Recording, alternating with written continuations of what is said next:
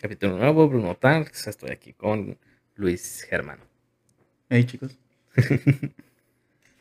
Sí, de lo de, pues lo que habíamos dicho, ¿no? De, bueno, lo que me habías preguntado, más o menos de por qué no nació la plática antes. Hey. Nomás para poner en contexto, pues me había comentado de por qué no, eh, como que iniciamos una plática, o sea, por qué no es como de me callo, no digo nada y espérate tantito y ya empezamos. Porque normalmente eso funciona muy bien, a mi perspectiva, cuando la persona está acostumbrada, la otra, el invitado, pues, está acostumbrado a la cámara, está acostumbrado a hablar. Oh. Entonces es como para trate, nos ahorramos el tema de conversación. Pero a Ah, mí en lo personal no me ha servido, no me ha servido mucho porque cuando no estás acostumbrado a la, a la cámara y estás con alguien pues, que casi no conoces, no tienes como tanta confianza, digamos así, para hablar. Entonces un poquito una charla rápida antes de empezar, este, como que empieza a facilitar poquito las cosas. Las facilita bastante, es lo que yo me he dado cuenta, ¿no? Excelente. Y por eso. ¿Y qué onda? ¿Cómo has estado estos días? Bien, ya. Aquí acostumbrándome a que ya no es pandemia. Ah, fueron dos años muy duros. ¿Y eso qué pasó? ¿Qué, qué tan ¿Por qué se te complicaron estos años? de pandemia. Bueno, para empezar, detuvo todos los trámites legales y burocráticos del país. Entonces me quedé a media titulación. No podía buscar un trabajo, ¿cómo se puede decir? Mm, pues un trabajo de tu área, ¿no? Un trabajo serio, un trabajo de mi área. Ujú. Tenía que conformarme con trabajos pequeños. Ya. Si me urgiera trabajar, ¿eh? pero no tengo morrillo, gracias a Dios. tocar madera, tocar madera. Sí, no, no, man. Y estudiaste en el TEC, ¿no? En el Instituto Tecnológico de Tepic. Sí, aquí estuve en el TEC. Ah, estudié gestión empresarial, Ah, genial. ingeniería en gestión empresarial. ¿Y eso de qué trato? ¿Qué? Es como una combinación entre administración y ingeniería industrial. Supone que ven más temas. Puesto, si me está oyendo un ingeniero industrial, ah, está echando espuma por la boca. Eso no es ingeniería, la chingada. Bueno, así me la explicaron a mí, así la explico yo. El típico meme, ¿verdad? De que el meme. industrial es muy Sí, no. delicado. Es muy famoso el, el ego de los ingenieros en general. sí, me imagino, así como Sí. de un poquillo Pues si has platicado con uno, te has dado cuenta. Pues creo que la segunda, o sea, no me he dado mucho, mucha cuenta de qué dicen eso. Pues bueno, sí, he visto un montón de memes sobre el tema y De, de un lado salen los memes. a ver, ¿y por qué? Pues no sé. Los memes son un reflejo de la sociedad, pero con humor.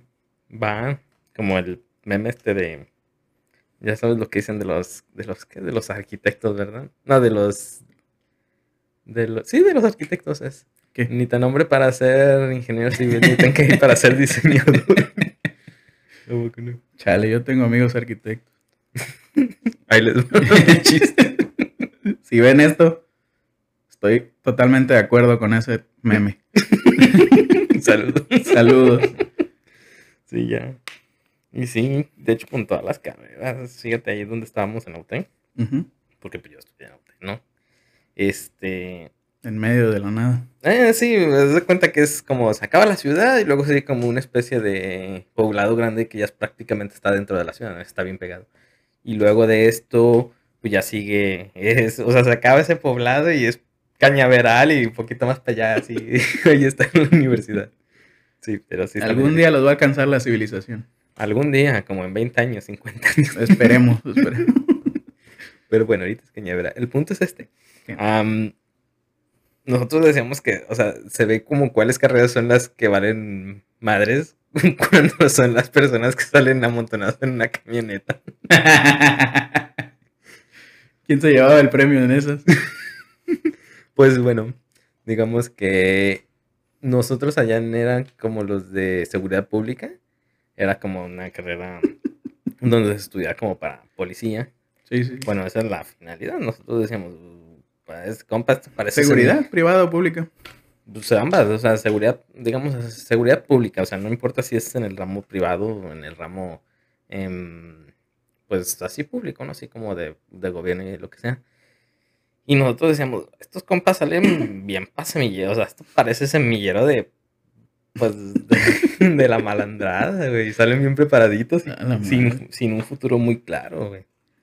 Porque, aunque sí está medio difícil aquí los temas en, de, en México, los temas de seguridad, pues el tema de sales de una carrera y no tienes seguridad en qué vas a trabajar, ni siquiera sabes en qué vas a trabajar en tu área, ni siquiera sabes si, no sé, si te recluta alguien del narco, pues entonces es como decíamos, estos cabrones salen muy preparados para eso.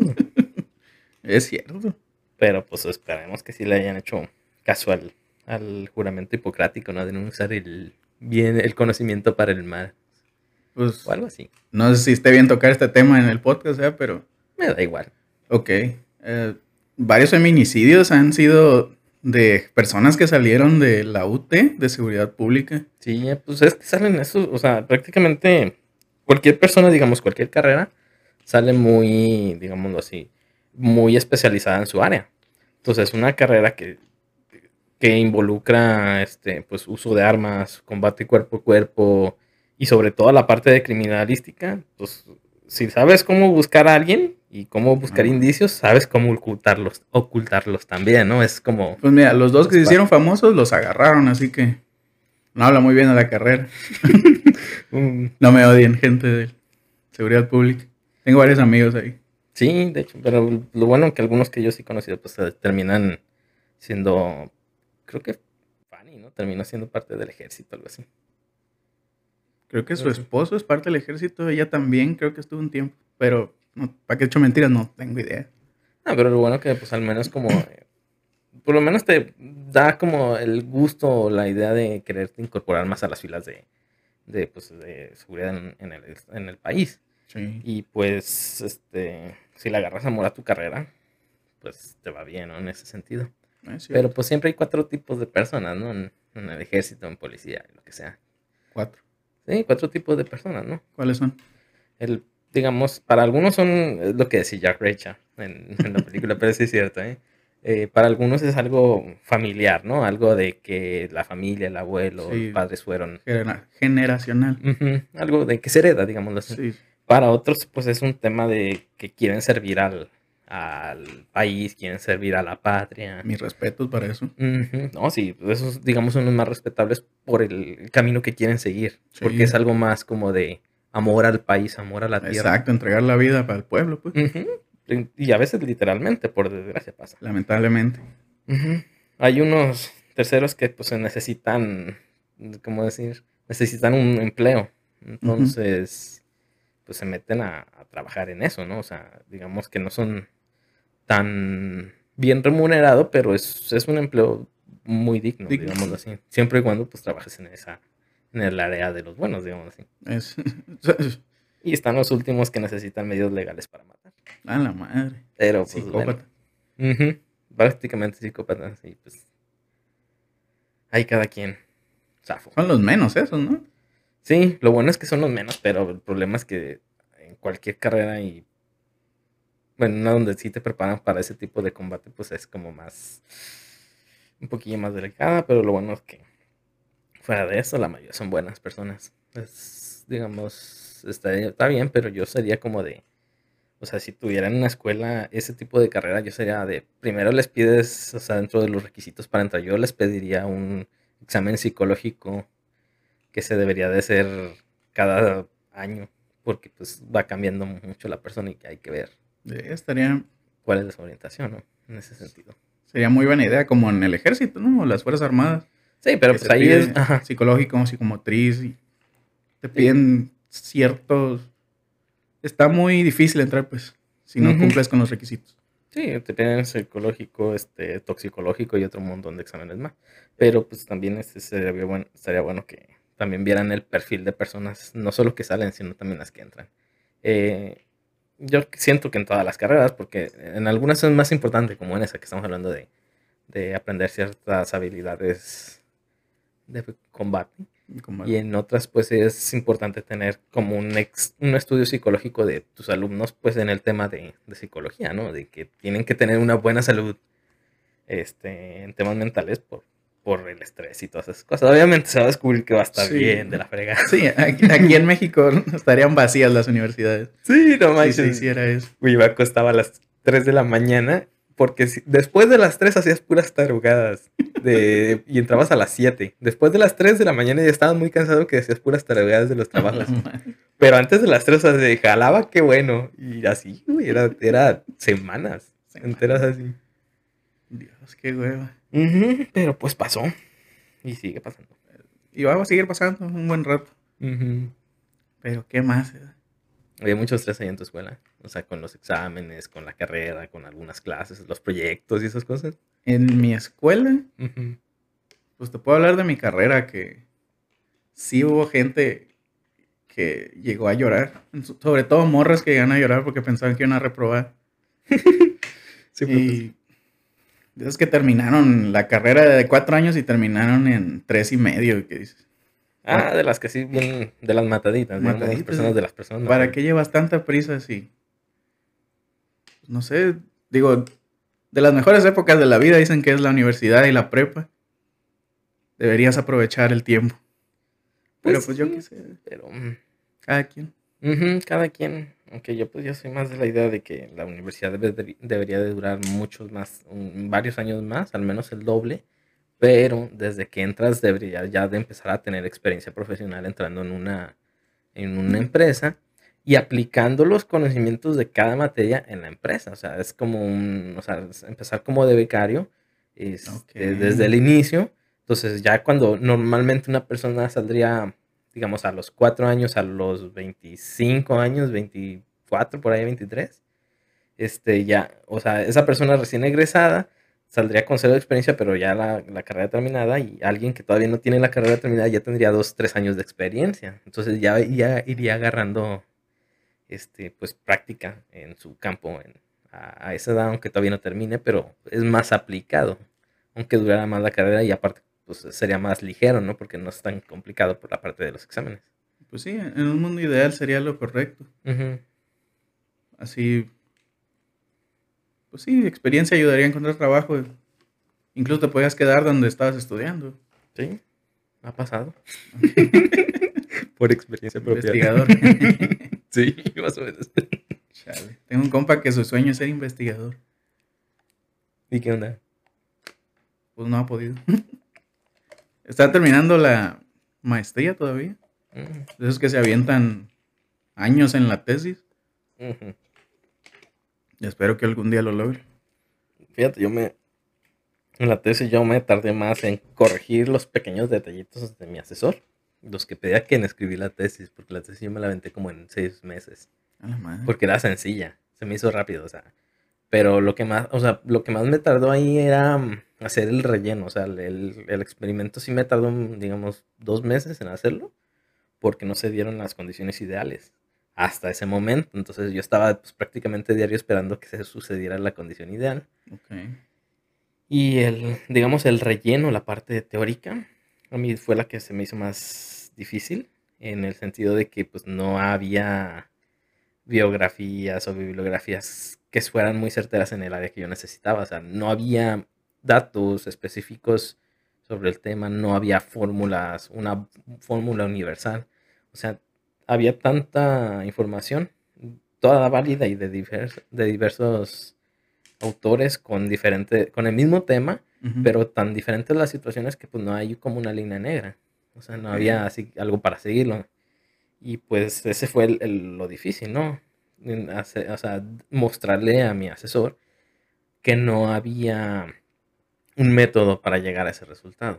O sea, se tenía que ser obligatoriamente un estudio de campo para obtener resultados y predicciones, pero no había como un, un algoritmo, no había como una fórmula sencilla donde le pusieran nada más datos de entrada y Estabas descubriendo, no estabas comprobando, como quien dice. estaba comprobando, el problema era eso, no se podía comprobar algo que no está como estandarizado, es- o sea, era muy ambiguo y todo es correcto, o sea, tenía muchas entradas de información, tenía eh, diferentes temas, o sea, no, no era ni siquiera fácil de simularlo. La única forma de simularlo era obteniendo datos reales, haciendo un estimado de una predicción y a simular la predicción para obtener los resultados, pero no era como algo que, que ya, ya estuviera así que metes la fórmula y listo.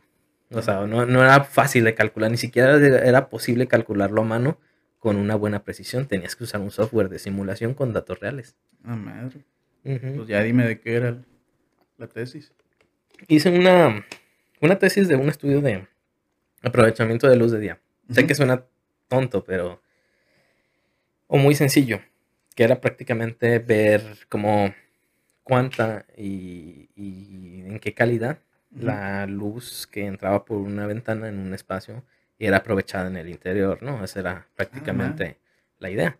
El detalle era que pues no hay como una fórmula para que tú metes, dices, no, pues este, estás en, en tal ciudad, este, esta es la fórmula para calcular este, cuánta luz vas a tener. Porque, por ejemplo, en sistemas fotovoltaicos, tú sabes la posición, o sea, la posición geográfica y puedes calcular el ángulo de inclinación, puedes buscar datos de la NASA para hacer una, eh, digamos, calcular cuánta luz vas a recibir en el año y cuánta energía vas a producir. Porque, pues, digamos, los ángulos te dan la eficiencia y la cantidad de horas es la cantidad de horas de, cantidad de, de horas de sol, va a ser la cantidad de horas de energía que vas a tener Ujú. por la eficiencia multiplicada por el- la potencia del panel. Ok, Tu era de energías renovables, ¿ah? Sí, en energías renovables. Y todo eso, ¿viste? En- para una ventana en un cuarto. El detalle era eso, no había como una forma de llegar a ese, a ese, a ese dato, de que era, de que no puedes hacer ese cálculo, no puedes hacer una predicción a distancia, necesitas hacer una medición en campo de cuánta luz entra por la ventana y luego ver, este, hacer más o menos eh, en base a los datos de la NASA, de la cantidad de horas de sol que tienes al día, calcular más o menos en el año, o sea, qué porcentaje de luz vas a tener durante el día, hacer la relación de tantas horas de sol, me dice la NASA, o sea, de tal hora al amanecer a tal hora al anochecer, tengo tantas horas de luz que representa más o menos este porcentaje en, de luz De en el aprovechamiento. Ajá. Y multiplicarlo por la, por la variación del, del sol durante el año, el ángulo del, del sol, o sea, el- el- cómo va a entrar, ¿no? Porque, digamos, una cosa es tener luz directa, que es el rayo de sol que te entra por la ventana, y la otra es tener, pues, digamos, la ventana y lo que rebota de las paredes, lo que rebota del vecino. Sí. Entonces, eso era lo difícil. No hay una forma de calcularlo, lo tienes que medir. Y aparte hay que ver este, los árboles que hay en el exterior, si son de temporada, cuando florecen, cuando se les caen las hojas, todo ese montón de Está cosas. muy complicado. Suena más a un tema de arquitectura que de, que de energía. Bueno, tendrá que ver con energía renovable, pero. Sí, es que al final, después de hacer todo el análisis, tú calculabas cuántas horas ibas a tener con cuánta luz en el interior. Ok. Y tú sabiendo de cuánta luz va a entrar a tal hora del día con tal inclinación y bla, bla, bla, bla, ujú, puedes hacer la simulación y más o menos hacerla, digamos, de tal hora, digamos, de las 12 a la 1, vas a tener un 100% de aprovechamiento de luz. Entonces, la primera línea de, de luces, de luminarias, de, de focos, puede estar apagada. La segunda debe de estar en un 20% y la tercera como el 60%. Ya lo puedes hacer, lo- yo lo hice hora por hora durante todo el día ujú. digamos como a las 6, vas a tener, curiosamente, por los ángulos de iluminación, vas a tener más aprovechamiento de esa hora porque no tienes el edificio que te estorba a un lado, no tienes los carros que se van a esa hora porque pues, se, se queda solo, el estacionamiento y un montón, vas a tener más aprovechamiento, pero en la mañana donde, donde tienes, digamos, un sol más directo, pero tienes más carros, tienes los árboles más altos de ese lado y todo eso, vas a tener pues menos aprovechamiento donde vas a tener que la luz de la, de la ventana va a estar prendida un 20%, las del medio como un 40% y las de atrás un un 90%. Y ya en la noche, curiosamente, Ujú. en vez de que todas se suban al 100%, es, la de atrás va a bajar a un 80% y lo- todas las demás van a estar a un 80 y 90%. Genial. Entonces tuve que simular todo eso. Fue lo que me tardó mucho tiempo en- en- para lograr la tesis y, y, pues ese. ¿Cuál fue la conclusión de tu experimento? Ah, para empezar, que se tiene que hacer un estudio para hacer el cálculo en sitio del aprovechamiento por las diferentes, digamos, de geometrías y obstáculos que existen en el, el exterior. Imagínate que se lo está explicando un niño de 6 años. Tenías que ver en dónde está la casa, cómo estaba ubicado el vecindario y... Tengo que poner mi medidor ahí y en base al medidor puedo hacer una estimación anual de cuánto te vas a ahorrar durante cuánto horario. Y Podría ser útil para una casa inteligente, ¿no? Para una casa inteligente es más fácil, porque digamos son, son sistemas que están ahí. Pues prácticamente les diste el algoritmo. El problema era, mm, sí, pero el, eh, aquí el detalle es que casi nadie tiene los, los equipos para hacerlo eso más. No, faltan unos 70 años para que todos tengamos casas. No, y me fui muy bajito. Mm, Yo pienso que ahí tenemos una casa inteligente en el centro de investigación, literal una casa inteligente. Tenemos un laboratorio que es una casa inteligente, entonces Sí. ahí tenemos, probamos diferentes sistemas, diferentes tipos de luces y, y pues prácticamente en una casa inteligente puedes tener aprovechamiento de luz de día, pero normalmente no vas a estar durante el día en, en tu casa porque estás trabajando. Es cierto. Entonces esto va más orientado como a las empresas y lugares donde... sí Madre mía, tienes- razón. Las oficinas, empresas. Ajá, entonces digamos, durante el día un 60% de ahorro de energía es un dineral, estamos hablando de miles, Sí, millones grande que- de pesos al año. Y pues... sí. Mola. Y todo, y todo por tener una ventana. o sea, puedes ahorrar un buen de dinero por tener una sola ventana. Una sola ventana. Qué útil es tu carrera, ¿eh? En comparación de la mía. Ay, ¿por qué?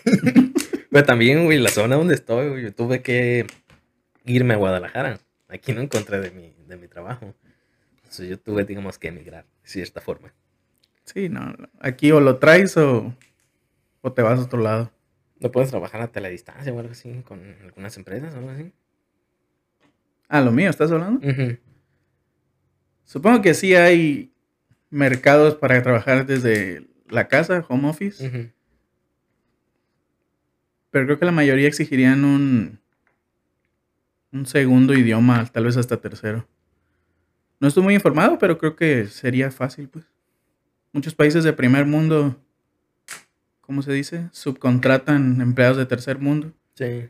Tengo varios amigos que son eh, de call centers y más o menos es lo mismo, trabajan desde casa. Nada más, o sea, lo único que hacen es, eh, pues les dan el teléfono Ujú. Eh, y una computadora y ahí les dan toda la lista de, de quién llamarle y servicio al cliente y les pasan, les conmutan las llamadas. Sí, el manual y todo eso. Ajá, entonces, pues, en ese sentido, así vamos a empezar a ver trabajos, ¿eh? Desde home office. Pues la pandemia orilló muchas empresas a hacer eso.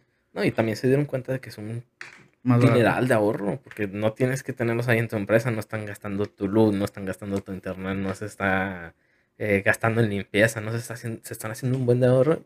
Sí. Y yo siento que también al, al empleado le beneficia mucho porque no tarda, por ejemplo, en Ciudad de México son como dos, tres horas, ¿no? De, de viaje al día, mínimo media hora.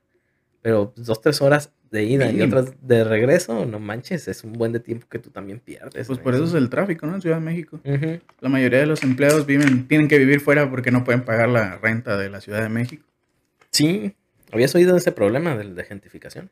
Sí, había oído.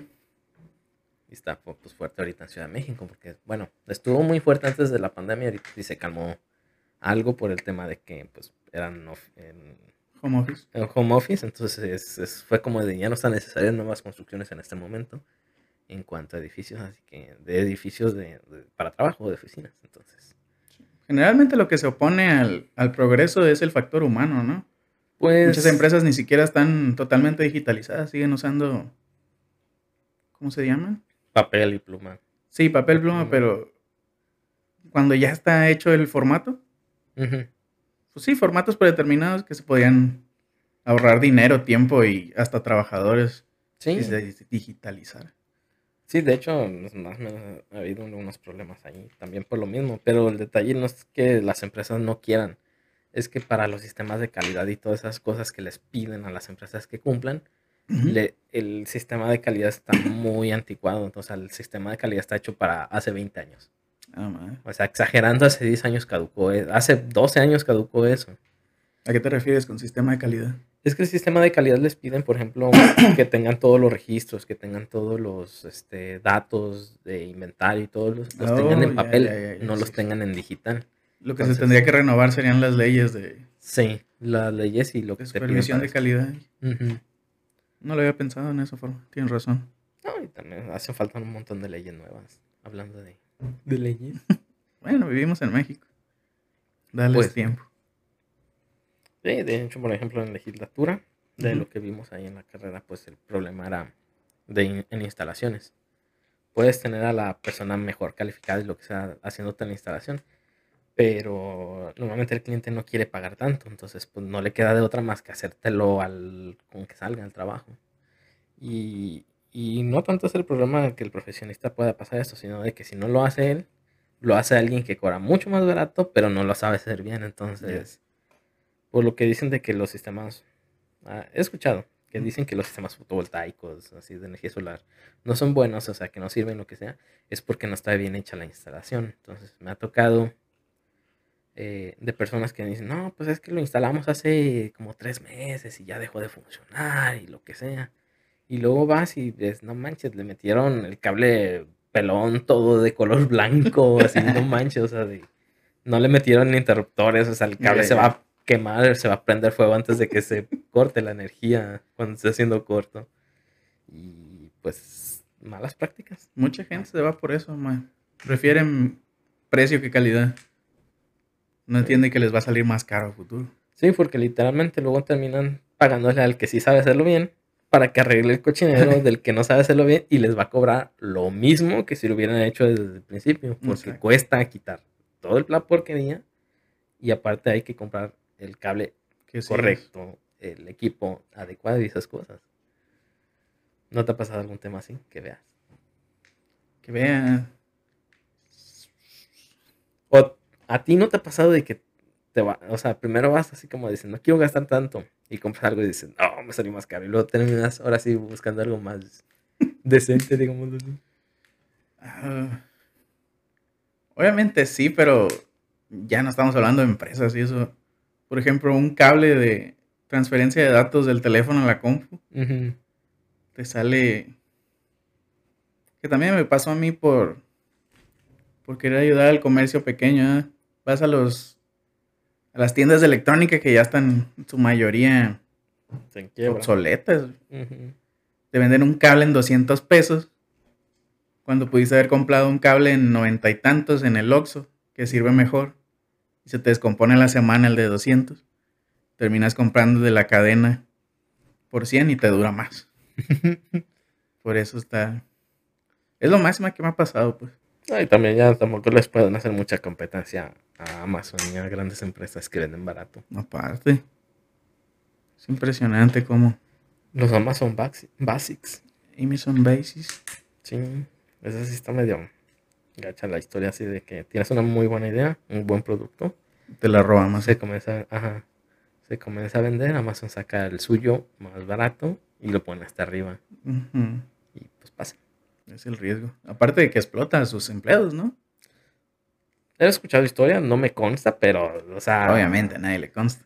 pero entre el chisme y el chisme, pues la verdad se asoma, o sea, como dicen, entre broma y broma, la verdad se asoma y sí, he escuchado que está medio... Está medio perreado. Pues bueno, para un mexicano debe ser lo normal. Sí, pero. Bueno, sí, pero, pero pues también para el mexicano, o sea. Hay trabajos secundarios, como son lo que es este repartir paquetes de Amazon, cuando tú no eres un repartidor. Eh, ser conductor de Uber, cuando tú tienes, se supone que tú tienes un trabajo estable, y ese era como de, tienes una hora, dos horas después de salir de tu trabajo, métete a Uber y gana poquito manejando, ¿no? Es un trabajo secundario. Pues resultaron que esos trabajos secundarios salieron mucho mejor pagados que un trabajo real, entonces hay como ese detalle, ¿no? Y menos exigentes. Sí, por- bueno, Depende cómo sí, lo veas. depende de cómo tú seas, este, como, digamos, empleado de, ¿no? Pero. Tranquilo. lo aromatizante. Esa madre, esa madre ha asustado más gente que la llorona, güey. Sí. Siempre no, no sé si te ha pasado en otros lados. Que está No, así de repente. pero ¡Madres! tengo amigos que tienen de esos. Te voy a contar. Un amigo que tiene una casa que la estaba construyendo y está sola, imagínate, sin muebles ni nada. Y va a revisarla y a barrer y a recoger lo que dejan los albañiles. Ya está casi terminada y tiene uno de esos en el baño. Entonces, como está sola, Ujú. si haces un ruidito, Hace eco. hace eco en toda la casa. Sí, ya me imagino. Y como es- mi amigo trabaja, tiene, es empresario, trabaja todo el día, va en la noche normalmente. Entonces ahí lo tienes barriendo a las 8 o 9 de la noche. Y sí, tenía y se oye el aspersor, ¿no? ¿Cómo se dice? El aromatizante. La cochinada de Glade esa. sí, el shh. Y pues si, si estás en tus pedos, no te das cuenta. Y empezó a barrer más rápido. y dijo, a la chingada, tiró la escoba y se fue a su casa. Vámonos. No, sí, a mí me pasaba de las primeras veces cuando se dio una vez para el baño. O sea, estaba de repente bien a gusto, ahí no sé, no de a gusto. Y de repente eso, el shh, y yo. Porque sí te saca un buen susto, la neta. La neta, sí. Lo peor es que te sientes pendejo porque uno mismo lo compra y ya sabe lo se supone que sabes lo que hace. Es que no estamos acostumbrados a cosas del primer mundo. Ya sé. Maldita pobreza duele. Oh, sí. La inflación está muy canija en estos, épocas, en estos tiempos, 6%. Anual. No manches. Es un buen. Y si mientras siga la guerra va a subir. O, quién sabe, pero. pues esperemos que no, que se detenga eso y que se acabe rápido y listo. Pues salimos de una para entrar a otra. Maldito coronavirus, ahora una guerra de economía. No, hombre, no se me olvida cómo estuvo, porque, o sea, el primer. que fue en 2020. O sea, llega el coronavirus y a la semana el- la guerra mundial. Pero la primera era contra Corea del Norte, ¿no? Sí, ya ves que se alocaron bien gacho. Sí, se alocaron mucho gacho. pedo. Por suerte esa no escaló nada, nomás fue el susto. Ajá. Pero pues en esta, quién sabe. Qué curioso, ¿eh? La- al principio de la pandemia se amenazó con una guerra y al final empezó una guerra. Fíjate, me, viera- me gustaría saber, o sea, antes en diciembre, me parece en noviembre, diciembre del 2021, Ujú. este, México fue parte del Consejo de Seguridad, fue el, el- me parece que el, como el dirigente, el mayor, pues en ese sentido. Y me hubiera, gust- me hubiera gustado saber si, qué hubiera pasado si en vez, si Andrés Manuel López Obrador, en vez de hablar de plantar arbolitos y que le dieran dinero a él para pues, su campaña, en vez de haber hablado de eso, hubiera hablado del problema que tenía Rusia con Ucrania, porque ese ya tenía tiempo. O sea, me hubiera gustado saber, me gustaría saber qué hubiera pasado si en realidad sí le hubiera tomado importancia a algo importante y pues hubiera dicho, ¿saben, ¿saben qué? Vénganse aquí, vamos a platicar de cuál es el problema y a solucionarlo. Me hubiera gustado saber, me gustaría saber aún qué hubiera pasado con eso. Porque pues, si tuvieron el poder de hacerlo y no, no hicieron nada. ¿Crees que hubiera hecho diferencia que México se hubiera metido? Es que México era el dirigente del, del- del de seguridad de la ONU. Pudo haber dicho, siéntense a platicar y todos los demás van a escuchar las exigencias y el trato al que vayan a llegar todos lo van a respetar. Hubiera podido hacer eso, porque era quien tenía el poder en ese momento. Bueno, Y- sería un- más un tema de política, ¿no? Pues claro, pero, o sea, llegando a, o sea, la gente se entiende hablando, se entiende platicando, no cortando lazos, no cortando amistades, no dejándole de hablar. Los problemas se, los- se solucionan hablando y llegando a acuerdos. Cualquier problema. Supongo que en un mundo ideal hubiera sido lo correcto hablar y llegar a un acuerdo. Pero supongo que a Rusia le convenía invadir Ucrania. Pues es que lo que me Por eso no le interesó hacer un... Además tengo entendido que Ucrania había cometido varios... ¿Cómo? Faltas, Sí, este, falta, es que faltas administrativas. O sea, había atacado a Rusia primero durante muchos años. en cierta forma también pasó eso y como decían, es que, digamos, hubo tratados donde eh, eh, no había, le había pedido Rusia a Ucrania, hasta donde tengo entendido, le había pedido de que no se metiera a la, a la, a la OTAN por temas de seguridad y por temas de que, oye, si a, cuando hubo el, el conflicto de armas nucleares en Cuba, que Cuba está como a 300 kilómetros de la parte más cercana de a Estados Unidos, que creo que es Florida, Sí. si hubo un problemón y casi se desata una guerra nuclear por tener misiles nucleares de Rusia en suelo cubano a 300 kilómetros de Estados Unidos y casi se, se desata una guerra nuclear por eso. Ahora imagínate tener ar- armas nucleares de Estados Unidos A un metro de Estados Unidos, perdón, a un- tener armas de Estados Unidos a un metro de Rusia, o sea, se había desatado una guerra inmediata. Sí. Entonces, como decían, ah, no le quedó a Rusia que elegir el menor mal de lo que pudo haber habido. Pues lo orillaron, se podría decir. Pues sí, pero pues, este, ni modo, tuvo que pasar y esperemos termine rápido y termine todo bien para el mundo, no para Ucrania o Rusia, pero sí para el mundo, que termine todo bien. Pues nos afecta a todos, ya no. El mismo coronavirus nos dijo que lo que pase en una provincia de China podría afectar a todo el mundo. Pues sí, todo por un murciélago mal cocinado. Exacto. Prendan. Mal guardado en un mercadito. Sí, pues te digo. Si lo hace Estados Unidos, nadie dice nada. Cuando lo hizo Rusia, todos alzaron la... Que también salió mucho racismo de parte de todas las que cubrían la, la noticia de la guerra. No sé si te tocó ver videos de esos. Sí, hubo muchos, pero lo que, fíjate, lo que más me llama la atención ahorita en cuanto a temas de periodismo, en ese sentido, de, de lo de Rusia-Ucrania, es que cuando hubo el conflicto de Irak, periodistas ahí donde lanzaban los cohetes.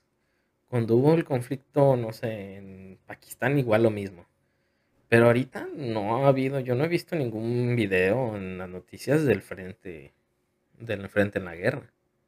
No, Me no. pregunto por qué. Rusia es muy hermético en ese pedo. Pero ¿y Ucrania? ¿A Ucrania le convendría por temas políticos tener reporteros ahí viendo todo el despalle que hay? Me Se habilitó que- el, el internet de Elon Musk, ¿no? Para que todos los ucranianos tuvieran internet. Pues sí, sí se habilitó. Porque Rusia cortó todas las. todos los medios de comunicación suyos y de. de Ucrania, algo así, ¿no? Sí, sí, pues es que son como de parte de las tácticas, que por cierto Ucrania ha hecho unas muy buenas tácticas militares. Me han parecido muy interesantes, las hacen más inteligentes que, que por fuerza. O sea, me han, me han interesado muchas sus tácticas que son mucho, muy inteligentes en cierta forma. Para esos temas. Y pues una de esas es la comunicación. Pero te digo, me sorprende que no ha habido así como videos en, en las noticias del frente. No, censurados muy rápido. Y em, aquí la pregunta es, ¿a quién no le conviene que eso se vea? Estados Unidos. Mm, Puede ser. O puede que no, no sé. igual. ¿Por qué estamos hablando de algo que no estamos seguros? porque es como lo del actual. Y va a seguir siendo actual porque esto, esto ya quedó en, en, en los registros, en la historia del mundo, ya quedó, va a quedar. Ya no quiero vivir momentos históricos. Ya, una- uno estaba bien. ¿Cuál fue tu momento histórico? Así como más... ¿Qué? Marcado, pues el coronavirus. Ay, Recuerdo que antes hubo un- otra pandemia, pero que no le dieron importancia casi. Sí, el de la gripe porcina. De la gripe porcina, el H1N1. Ujú. Porque justo aquí en Nayarit empezaba, bueno, en Tepic empezaban las balaceras. La época de... ¿Cómo era? De... Crimen organizado. No, pero lo, de, lo del coronavirus fue antes. Perdón, lo de la Ah. gripe porcina fue antes, ¿no? De, de Pero esa parte. meses, ¿no? Yo me acuerdo que era como un año antes, así. A lo mejor estoy confundiendo. Me acuerdo que no tuve graduación por lo de la violencia. No, ni yo. De la secu. No, espérate, es que fue cuando estábamos en primaria, ¿no? Lo de, lo de la gripe porcina. No, secundaria. Segundo, tercero. Yo, a mí me tocó en la secundaria y sí fue donde me tocó lo de, lo de las balaceras y esas cosas. Pues, De ¿Dónde estabas en la secundaria. secundaria? ¿Aquí? Sí, en, el, en la 42. Es una, o sea, es una secundaria pública de gobierno que está a un lado de una de una prepa, una- que se llama Prepa 13. No. Y este y fue ahí cuando se desató la balacera atrás de la escuela, güey. Fue cuando de ahí fue literalmente ahí fue cuando el gobernador a los dos días dijo, "No saben que se cancelan ya las clases." No sé si te acuerdas que de repente las cancelaron un poquito antes, como un mes antes de de que se terminara el ciclo escolar. Sí, como tres semanas, algo así. Ajá, entonces empiezan a... Me acuerdo que llegan los militares, entonces la gente empieza a ver militares en el techo. Y luego se empieza a ver la corredera, porque la cafetería estaba en una, escuela, en una esquina y la cafetería tenía una puerta que daba hacia atrás de la calle, que era justo cruzando la calle donde estaban, pues este, se estaban agarrando. ¿Cuántos tocaron a ti? ¿Vale? ¿Cuántas balaceras te tocaron cuando empezó? Así de que estuve por ahí cerca, esa fue la más cercana. Sí, ponle que sí. Pero de que se escuchaban tiros, pues es que se agarraban por aquí por la avenida, se iban tirando todo hasta Sí, la sí. salida a Guadalajara, o sea, agarra- hasta que agarraban carretera más o menos. Ah, bueno. Sí, recuerdo esos días. A veces todavía se escuchan balazos, pero ya no salen en las noticias. No, pues es que ya no es como muy... Dicen las malas lenguas que están sobornados todos. Para no cubrir esas noticias. No, no, y también porque los amenazaron. Es lo que ha pasado. De que sí he sabido de. Mm, O sea, tuve un compañero ahí en la, en la, uni- en la universidad que trabajaba ahí en, Y falleció él. en las noticias. No, no, Ah. trabajaba ahí. Pero pues decía, no, pues es que la neta no, no, no les permiten decir nada de eso porque pues llegan eh, secarios y se los, se los echan. De hecho, madre. balacearon el, la recepción de ese, de ese noticiero. Y me acuerdo que al otro día llegó así, pero, o sea, llegó bien. Blanco. Llegó, o sea, sí, llegó bien impactado, porque decían, no, había un, hay un guardia de seguridad en la noche, un velador. Entonces, normalmente el velador se sienta en la recepción, porque pues ahí es donde, donde debería de estar, ¿no? Y dicen, tuvo suerte ese amigo esa noche, en ese ratito. Tuvo ganas de ir al baño, y cuando fue al baño, ahí les empiezan a tirotear. Si no hubiera ido, no hubiera tenido ganas en ese momento de ir al baño, ahí hubiera amanecido, el pobre don. Porque literal, o sea, la silla donde se sentaba toda hecha Pues, como coladera. Sí les dieron duro. Bueno, Y pasó. como quien dice, cuando te toca, te toca. Y cuando no, por poquito. No, por ¿cómo es? poquito. Cuando te toca, aunque te quites. Cuando no te toca, aunque te pongas. Sí, un buen dicho, pero tampoco ponerse y... No, no, no, no, no le rasques quieres. los huevos al león tampoco. No, Sí, estuvo muy cabrón. ¿Por qué estamos hablando de temas tan tristes? Porque estamos hablando de la guerra de Ucrania. No sé, no me acuerdo ni cómo empezamos, pero punto- eh, pasamos de eso. Parece. Y lo que sea. Bueno, terminamos las clases. mm, Las terminó el gobernador en ese momento, no recuerdo ni quién era. Creo que era Ney González, algo así. Este, se terminaron las clases. em, no hubo evento de graduación. Y ya nos pasamos a la prepa.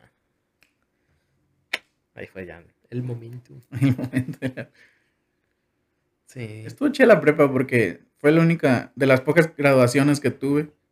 Parte de la del kinder, que ni cuenta. Nomás acto de clausura. Pues de hecho prácticamente yo nada más tuve la graduación. Esa, o sea, bien, bien con muchos compañeros fue la última graduación que tuve porque en la universidad todos arrancaron, o sea, terminó y ¡pum! Y de hecho hasta todos nos veían porque se, nos- se les hicieron raro que todo- todos los grupos de diferentes carreras estaban juntando, ¿no? Como para irse al evento y nosotros, vámonos, cada quien va a su casa. y así fue. Qué aburridos son los mecatrónicos. Nada más nosotros, compa. Si te aviso, tampoco éramos como de.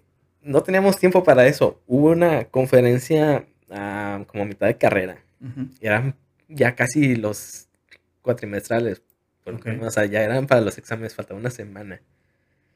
Y se les ocurre agarrarnos a nosotros para llevarnos a, a una conferencia del INEGI.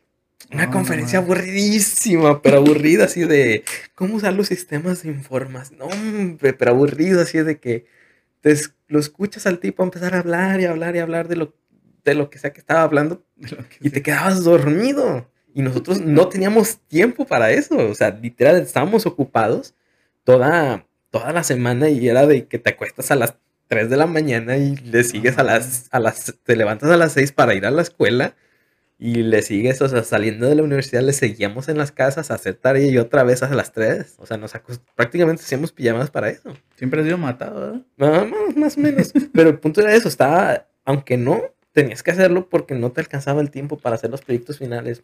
Y nos llevan a esa conferencia. Nomás para llenar. Sí, nomás para llenar, porque haz de cuenta que era como de un grupo de cada, de cada carrera, como para que escucharan y se empezaran. No sé, el punto era eso, para llenar. Sí, para tomar la foto y que se viera bonito. Y nos llevan. No, hombre, empieza a hablar. Eran, éramos como dos, tres filas nada más de nosotros, pero un- como un anfiteatro pequeño, pero pues, sí estaba más o menos largo. Ok. Las dos, tres filas de mecatrónicas, todos así. No. Dormidos. Sí, no, pues es que no teníamos otro tiempo. O sea, literalmente, había una, una clase que no iba y te dormías en las sillas. En algunos momentos, o, te, o le seguías con el trabajo, o sea, lo que pudieras hacer. Necesitaría más. ¿Cómo se dice? Más tiempo. No. Más testimonios de gente que estuvo en la carrera. Ah, ojalá llegue alguno. Porque esa es tu, tu visión, ¿eh? No sé cómo vivían los demás. Sí, hacemos eso. Y este, Todo tu grupo, los. ¿Cuántos eran en tu grupo? fíjate que toda la carrera fueron 60 y algo. ¿no? A la madre. Era poquito, pero toda la carrera. Toda la generación. O sea, de en tu salón eran. Ah, toda la generación. Ajá, y nada más eran dos, eran tres grupos, cuatro, eran como cuatro o cinco grupos al iniciar y nada más terminaron dos. Terminaron dos grupos, había de todo. ¿De ¿Cuántos eran los grupos? Eran como de 30 y algo, más o menos. 30 y tantos. ¿Por qué? ¿De cuántos eran los tuyos? Había variaciones por lo mismo que repruebas y eso. El de menos, 17. ujú. ¿Y el demás? Casi 50. En un solo salón, imagínate. Se sentía pesado y en temporada de calor. Sí, no, no. Ningún maestro aguantaba más de treinta y tantos. O sea, te- se tenía que abrir otro grupo. No, es que también muchos. Ay, nomás para terminar de platicar. Ah. Llega eso, todo el mundo dormido, o sea, pero así se durmieron. Y todos los demás sí estaban medio poniendo atención. Y los de mecatrónica, todos dormidos. Esa fue, digamos, como una de las últimas veces que nos invitaron a una conferencia así. Porque casi siempre era lo mismo, o sea, de que o, sabían- o estábamos trabajando en la laptop o estaban dormidos, o sea, porque no quedaba de otra. Y esa fue como la, las últimas veces que nos invitaron a nosotros a, a conferencias de esas. Órale. Nos, nos nos invitaron obligatoriamente a participar, pero bueno. Y hubo otra, ujú, hubo otra, esa la voy a platicar así, porque tengo de la típica de, ¿Es tu programa? Ajá, la típica de que, de que te llevan así como la, llevan a la borregada, ¿no? O sea, para, llevan para rellenar porque va a ir el, el gobernador o algo así, ¿no? Nos llevan a nosotros, el gobernador iba a inaugurar, si mal no recuerdo, algo así del IMSS, que ya tenía como un año funcionando, pero apenas lo iba a inaugurar, ¿no? Típico, o sea, de que funciona, pero no quieren decir nada hasta que un año después, ¿no? Se va a Sí, inaugurar. Porque se ocupa, huevo. Sí, porque tienen que hacer el evento, o sea, Sí. tienen que levantarse el cuello Sí, sí. y salir en la televisión para hacer campaña política para que el siguiente sea del. No sé, pasa eso. Pasó. Ujú, Y nos llevan a, a un teatro que estaba un poquito más grande, que era una cancha deportiva, prácticamente, que la, sí, funcionaba como, como anfiteatro, que ponen a su tarima y lo que sea.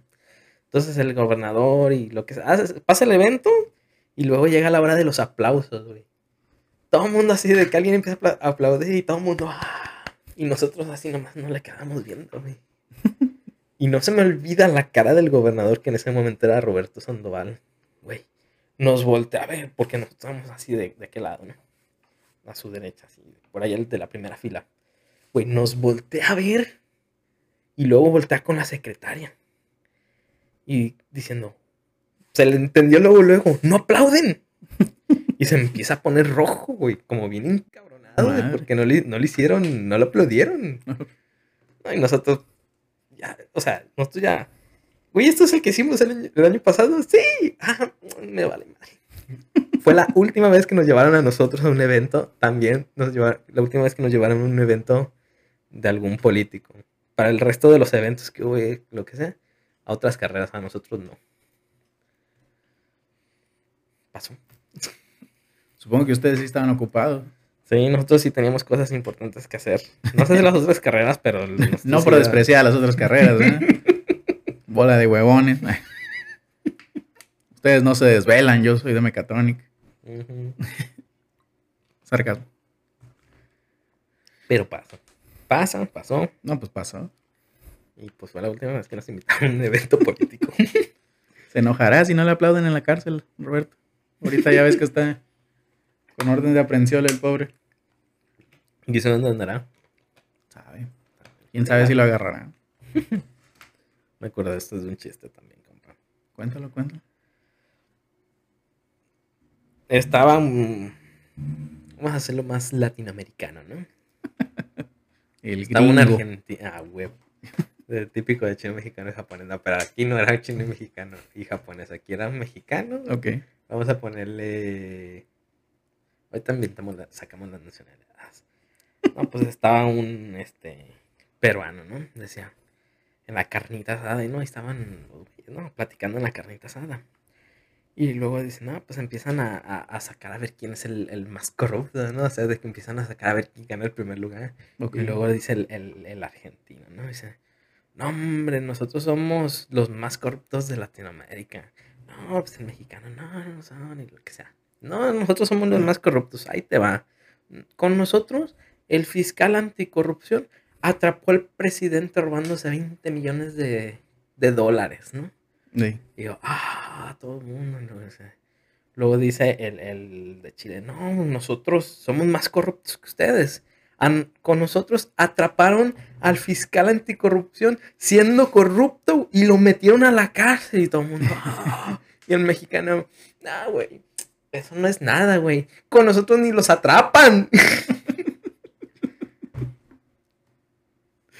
Les- Conté ese chiste en una carnita asada y fue Fíjalo. como de.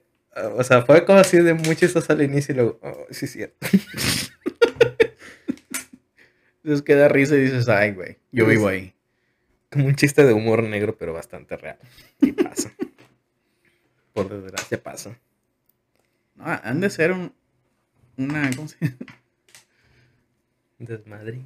Los de tu carrera han de ser las carnes asadas chingonas, ¿eh? Pues fíjate que ya tenemos. Tengo mucho que ya no me veo casi con ninguno de ellos, más que con los que salí así de. que eran mis amigos más cercanos. Y pues prácticamente nos fuimos a Guadalajara. Entonces, pues era con los que más me llevo. Eh, con los que más me llevé durante toda la carrera y, y terminando de esa, pues son los con los que más me vivía. Pero pues fuera de, de ahí, pues no, no crees que mucho. ¿Y contigo cómo eran? ¿Qué? ¿La carrera? Ujú, ¿La convivencia o qué? Sí. ¿La convivencia? pues, ¿Nada más te juntas con los de la prepa todavía? Así de que. ¿Con, con los que más te juntas? O... tengo mi grupo de amigos que son los de la prepa, los que viste el otro día que fuimos al casino, ujú, y mi grupo de amigos de la universidad, que es más reducido. ujú.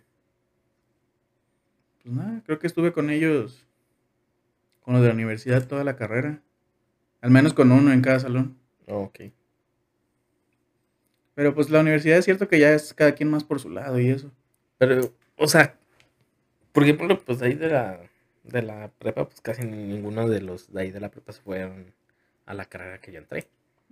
¿Ustedes se fueron así como bola de amigos a la misma carrera o por qué les llamó la, la atención lo mismo? No, este. Pues de hecho yo entré al CECITEM porque le pregunté a un amigo a dónde iba a entrar. Me dijo que al CECITEM. ujú, Ah, pues a Rafa le pregunté. Rafa y a Carlos. Y pasó casi lo mismo con la universidad. Fue algo así como las carreras que hay, a cuál quiero entrar.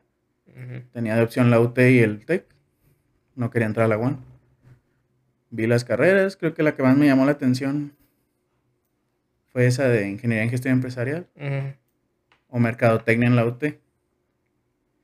Pero pagué el examen de la UT y estaba programado hasta enero, de, enero 20. Ujú, Y pagué la, el examen en el TEC, que era en noviembre y te daban resultados en diciembre, algo así.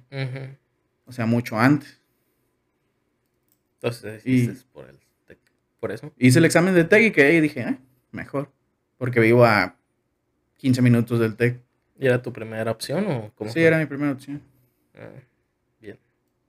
Tampoco creas que lo medité mucho, era más. Me pasó lo que a muchos, no sé qué estudiar, voy a agarrar lo primero que salga. Y a lo así que- como de muchachos, porque eligen, o sea, viendo tantas carreras en el mundo, porque eligen la que no saben, la que no entienden. pasaba, Pasa. Con, con nosotros sí hubo varios más o menos así de que, o sea, literalmente no sabemos ni por qué estás aquí, güey. no- si no te gusta, ¿por qué le sigues? Pero, ¿y salió? Y salió. es lo que más decía, cabrón. sí pudo. Se le ve dar más mérito a esos que dices que ni me gusta esta madre, pero la voy a sacar nomás para tener un papel. Saben, la mayoría de mis compañeros no sé ni en qué trabajan, ¿no? Ya les perdí el rastro de mi- lo que serán mis compañeros. O sea, no sé si todavía este, si, si ejercieron de la carrera o, o se fueron a otro lado, o no sé, abrieron su propio, no sé, ciber o algo así, un comercio, nada que ver, pero un comercio de ellos, no sé. Y pues pasa. ¿Qué digo? Siempre pasa, no sé por qué. Traes esa muletilla. Tal vez. Está bien. Este, ¿Cuántos amigos tenías en la carrera? No, como 6, 7, así de los que éramos De los más. 30. Sí. A la madre. Y ya pues, prácticamente eh, terminamos y pues cada uno para su propio lado. Y, y, Eran pues, amigos de carrera nomás. Sí. Y bueno, eran un poco más, pero el problema es que por la distancia, entonces ya no, no será más difícil juntarnos. Entonces, pues ahorita los que están ahí en Guadalajara, como dos, tres amigos allá andan. ¿Ya no los has visto? Tengo tiempo que no los veo, no los he podido ¿Cómo ver. cuánto? Bueno, ahorita por la pandemia y eso, pero ya está bajando ese pedo, ¿no? Sí, ya que está bajando, entonces ya va a ser un poquito más fácil. ¿Ya los has visto después de la pandemia?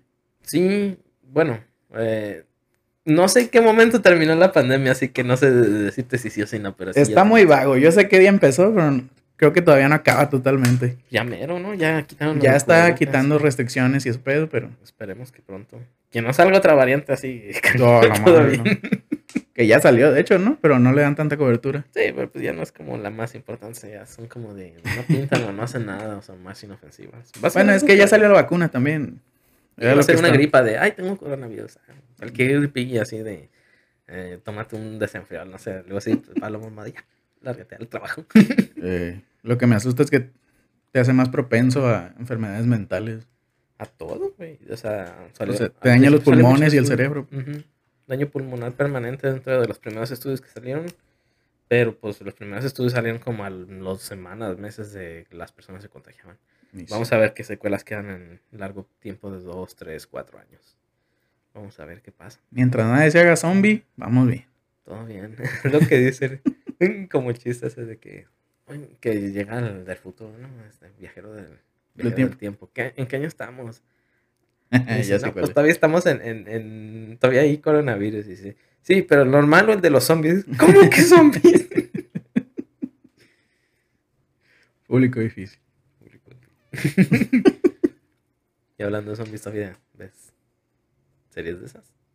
¿De zombies? Pues no hay ninguna buena. Tú me spoileaste, ¿no? ¿Cuál? La muerte de Sara, ¿cómo se llamaba? En The Cabrón. Walking Dead.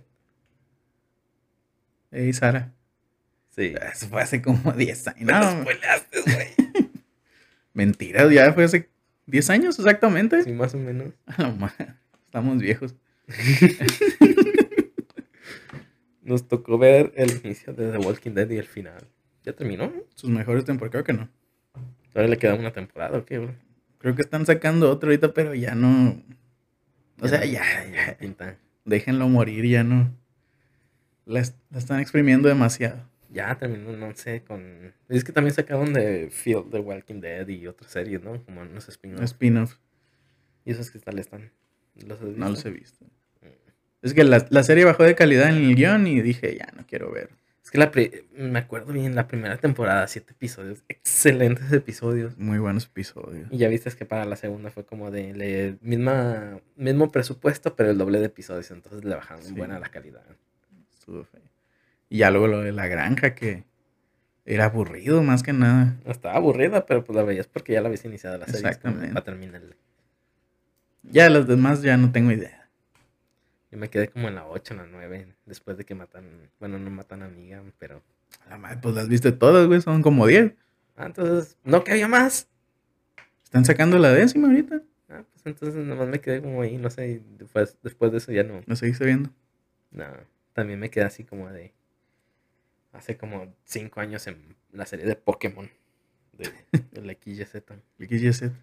Para mí fue la mejor serie de Pokémon que hubo. Estaba chida. Yo no la veía, pero tenía un compa que la veía. Yo era tu compa. no. Otro No, compa. otro compa. Que Esa, me- esa sí estuvo buena, o sea, estaba muy bueno el desarrollo, estaba muy bueno los combates. lo que Me sea, platicaba las... Hasta ahí. Las peleas de- buena la waifu. las me platicaba las peleas y cómo iba evolucionando el Greninja y así. Sí. Pero dije, ya no. La rana mutante. Alias rana la mutante. rana mutante. A ver, nunca fui tanto de Pokémon. Me gusta más Digimon. Digimon. ¿Cuántas temporadas tiene eso? Tiene un buen también, ¿no? Pero no tantas. Unas 8. Como 6, 8. 8 10. A mí me gustaba mucho el 3, el que se me hacía más Digimon 3. Ah, el de las cartitas estaba chido. Ajá. Era el que más como que me llamaba la atención, me gustaban. ¿Sí eran de las cartitas? Ah, Era, Sí, era donde salía el tres. dinosaurio, que no eran las típicas plantas. sí. Pues todos eran dinosaurios. No, no, donde salía el dinosaurio, que eran nada más tres. Tres, este. Tres niños elegidos. Tres niños elegidos. Sí, el 3, el Tamer. Ujú, Era ese. Está chido. Sí. Y otra serie así que haya seguido mucho desde el inicio. Actualmente. Ahorita, desde el inicio, no. Que me haya durado el gusto. Nada. Estaba siguiendo el universo Marvel desde que salió, pero cuando se acabó la segunda de Infinity War, dije ya. Sí, yo también me quedé ahí. Pasó Ah, mi tiempo. Cuando se, cuando se acaba la tercera etapa, no la última. La que se supone era la última antes de que la, le sacaran una Sí. nueva con un montón de series. Que Sí. no voy a ver porque pues ya no quiero contratar a Disney nada más para eso. ¿Qué servicio de streaming usas? Um, pues como la mayoría uso Netflix, pero estoy a ¿Tienes punto de... En cuanto me llegue la primer multa o le vuelvan a subir mucho el precio, ya la fregada. Pues ya quiero. está cuánto, casi 200, ¿no? Está más de 200, güey. O sea, más de 200 si, si quieres en varias teles y en 4K. Está como en 250, creo que. A es la madre, ¿no? El de, el de 4K, 300 pesos. Acabo de ver un meme hablando de Netflix. Que dice los de Blockbuster viendo desde el infierno. Como Netflix se va a la bancarrota por no querer modernizarse. Sí, no, y aparte es que está bien caro, o sea, Disney, eso, digamos, di- yo pienso que es el principal competidor. Y están muy buenas las series de Disney y están bastante bien hechas. Y digamos, estos no ofrecen cantidad, estos ofrecen calidad. Y el- digamos, con su, como su contraparte, que es Amazon, eh, yo pienso que es Amazon, son series que también están muy buenas, que son muy poquitas, es- tienen diferentes temas variados y cuesta 100 pesos al mes, te incluye música, o sea, te incluye el Spotify de, de Sí. Amazon y te incluye los pa- la paquetería, Sí, no, o es sea, vale la pena. la que más conviene es la de Amazon. La más chida, pues ya, cada quien. Crunchyroll, tal vez. Nah, va a salir una nueva, ya salió una nueva, de hecho. ¿De cuál? Anime Onegai. Que es 100% latina y Oh, va a ser la competencia directa de Crunchyroll. pues tal vez me vaya. Adiós Netflix o la Onigai o como dijiste que se llama. Anime Onegai. Pues, Pero va empezando, dale unos años. Veamos cómo sale, porque la neta sí está medio complicado ya buscar animes por fuera de, más bien dicho en internet, por fuera de plataformas. ¿Crees? Es que ya están como de, tienen muchos anuncios y te aparecen, bueno, o sea, lo mismo Pues- de siempre, pues, pero ya no pues, aceptan el app locker, así que se usaba antes. Bueno, yo todavía tengo el. Creo que veo en Anime ID. Todavía acepta el Adblock y no. ¿Todavía existe JK Anime? Sí, pero lo dejé de ver porque ya no acepta el Adblock. No, pues entonces a cambiarse a otra. No tengo dinero para pagar Crunchyroll. Mm, Es que está caro también, ¿no? ¿Cuánto cuesta? ese? Como 150. 150 más o menos. Y no tiene muchos animes. No. No. Creo que Netflix tiene más. Sí, fíjate, no sé por qué, pero yo pienso que Netflix se- sería como de volver a medio hacer un repunte si le baja el precio y mete, empieza a meter muchos animes, porque la neta sí se comería un mercado que no está muy, muy grande. Es que Netflix ya está posicionado nomás. Lo malo es que quiere abusar de sus clientes. Sí, están muy caras las cosas. Yo pienso que cuando se anunciaron los de las multas por compartir cuentas, fue lo que los acabó. Porque, pues, le- fíjate, eso le pasó lo mismo a, si mal no recuerdo, le pasó lo mismo a Xbox cuando salió el 360. Que ya ves que los discos empezaron a salir, que nada más era el puro disco Ah, ya, el y One. era digital. Ajá, el final del 360, al principio del One. Era el One. Ajá, entonces ya no salía ni siquiera con puerto, el ya no salía ni con puerto para Que discos. tenía que estar todo el día conectado a internet. Que no podías compartir discos. Y ese fue el detalle. Entonces mucha gente, al no poder compartir discos, pues se fue a PlayStation, donde todavía se podía en Sí, no. Se la pusieron en bandeja de plata PlayStation. No, y no se me olvida de que hasta, se, hasta decían los mismos, los, los mismos creadores de contenido de videojuegos, decían, "Ah, se está tardando mucho hasta en disculparse. Y cuando se disculparon ya era demasiado tarde. PlayStation ya se había comido el mercado Sí, no. que ten- Xbox abandonó. tenían que haber, en, en esa, esa misma noche que dijo la tontería el CEO, tenían que haberlo despedido o mandarlo a una oficina olvidada en el desierto. y disculparse con... Porque sonó bien clasista. Esto es para gente que tiene dinero. Si no tienen dinero, tenemos otro producto que se llama Xbox 360. Pueden jugar ahí. Pues a nadie le gustó. Y se lo cepillaron Se lo cepillan. a toda la empresa. Ya. pues, PlayStation tiene historial de, de darle en su madre a grandes compañías. Pues sí. Ya Eso lo es- único que hicieron en la presentación de PlayStation salió un, un director con un juego y dijo: Así se comparten juegos en PlayStation. Y se lo dio a otro. Gracias, gracias. Y ya. También hizo lo mismo cuando estaba la época del 64, Ujú. que se adelantaron a sacar, creo que era el Nintendo 64, el PlayStation 1 y El Xbox también. es de la siguiente generación, ¿no? Me acuerdo bien cuando salió el Creo que era el Sega. Ah, El Sega Saturn. Entonces, los de Nintendo, en ese entonces fue Nintendo, dieron una explicación larguísima de por qué su consola iba a ser mejor y al final dieron el precio 29.95. Estoy inventando datos, no me funen. Y el de PlayStation simplemente se subió al estrado y dijo 19.95. Y ya se bajó. y vendió más PlayStation. Pues es que está. También estaba demasiado. Era caro. mucho mejor que el 64. Ujú. Tenía. Los juegos estaban chidos. Tenía mucho. Y cuando te chipeaban. el play chipeado. Play chipeado, 5 pesos. Salía, sí, fue, fue también como de lo que le ayudó a también gobernar mercado. Sí. De que eran más fáciles en ese sentido. La piratería. Ujú. Que por cierto no afecta en nada a las empresas la piratería. Ya está comprobado. Pues sí, es que como. No disminuye ganancias en nada. A menos de que sean. Bueno, es que de todos modos es que es como decir, o sea, la piratería, lo único que es, digamos, piratería legal son pues las librerías, las, o sea, las bibliotecas, perdón. Es piratería legal, o sea, si quieres, compras el libro en físico, si no vas a una biblioteca y, y lo puedes pedir. Ah, y Y es lo mismo que un PDF. o sea, es las bibliotecas públicas, dices tú. O las de las escuelas, es lo mismo, funciona igual, es como piratería legal, pero, o sea... Y, pero ta- y también fíjate, en cuanto a Nintendo, se ha descuidado mucho porque yo he visto como que Nintendo es más de que no, tienes que comprar el juego más actual con la consola más nueva y los anteriores los olvidan. Y muchas personas quieren jugar los juegos pues anteriores, ¿no? O sea, los juegos retro. Y no dan la oportunidad de hacerlo legalmente, pues mucha gente pues se va por, por el otro camino. Por la piratería. Pues sí, ¿no? Tuvieron un problema legal con los emuladores y los los archivos de juego, ¿cómo se llama? Los, Los ROMs. ROMs, Pero pues, que demandaron a la página más grande de ROMs por usar contenido licenciado de ellos. sí. Pero es que, pues sí, es algo que se dice que no, que si ellos no lo quieren poner a la venta, muchos están dispuestos a pagar, prefieren buscarlo por fuera. Ujú.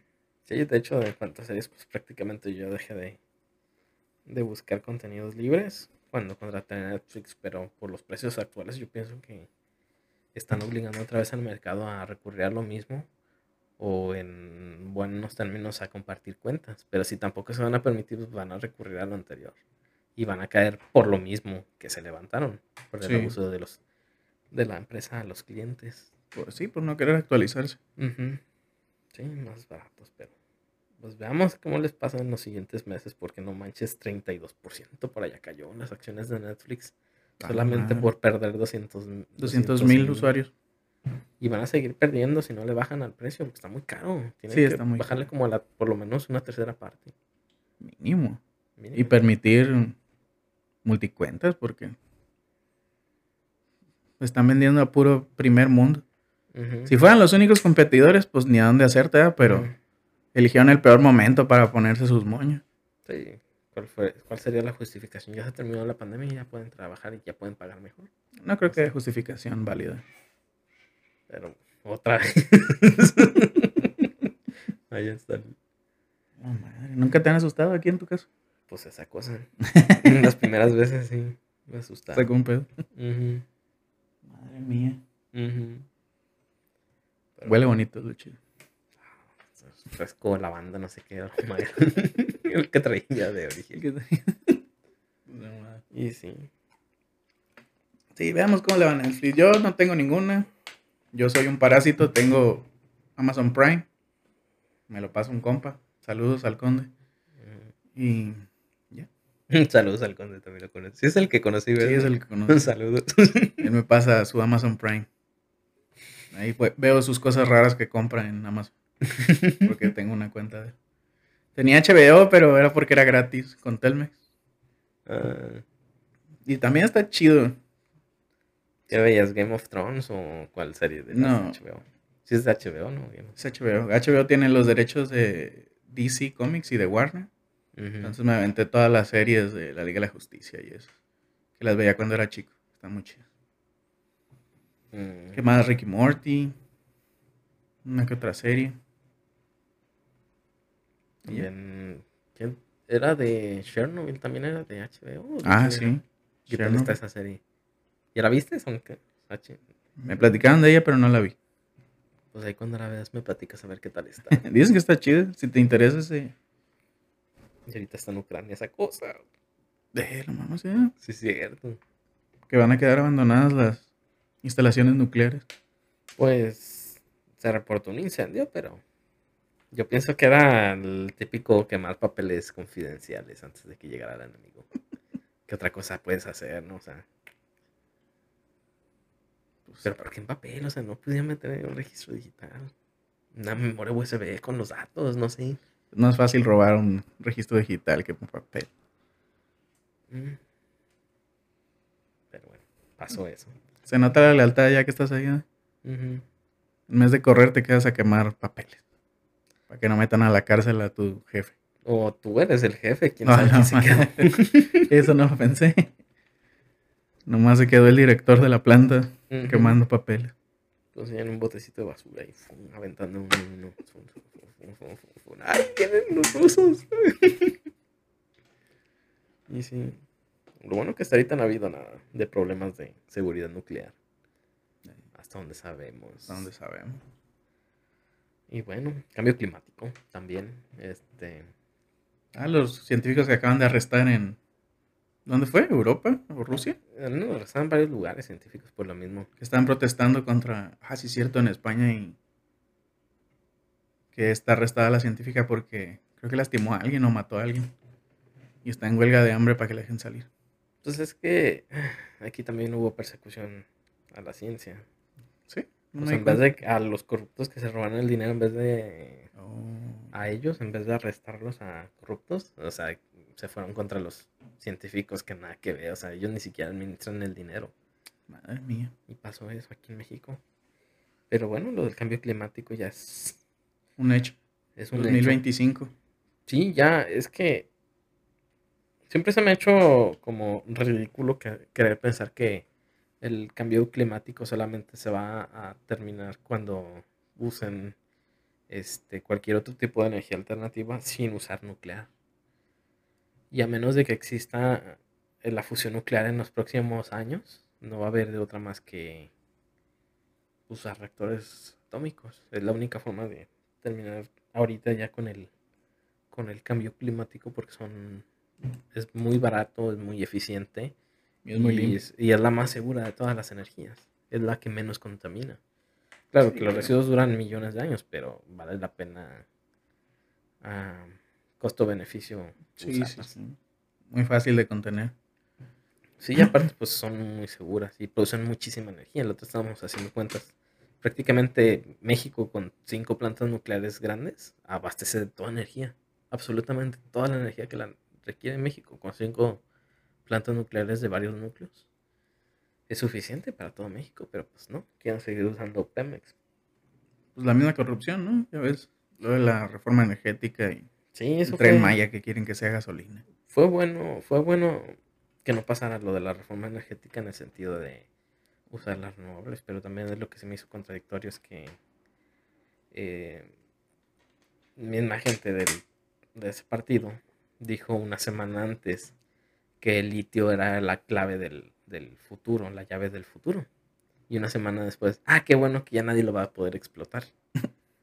Los únicos que lo van a poder explotar son gobierno. El gobierno, no, aunque tenga todo el dinero y todo el recurso, mientras no se acabe la corrupción de los líderes, pues no, No, no, va- no funciona así.